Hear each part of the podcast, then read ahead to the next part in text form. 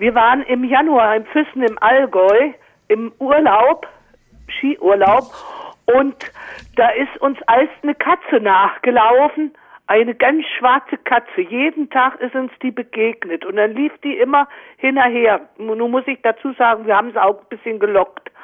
Und dann haben wir gefragt, wem die gehören könnte, haben uns umgehorcht und keinem hat sie gehört.